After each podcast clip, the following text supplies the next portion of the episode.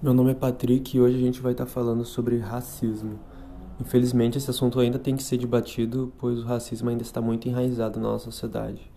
Sabemos que aqui no Brasil a escravidão foi uma das mais longas, durando cerca de 300 anos, e com a abolição da escravidão não foi dado o devido suporte, deixando assim as pessoas à margem da sociedade.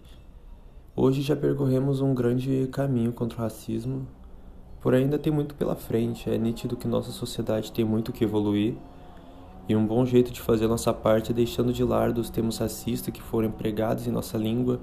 Esses termos só reforçam o pior lado da nossa sociedade. Eu acho que eles têm que ser vistos da forma correta, com repúdio e indignação. A gente não deve mais ver essas coisas e achar normal. A gente tem que fazer o nosso máximo, tudo que está no nosso alcance para confrontar o racismo.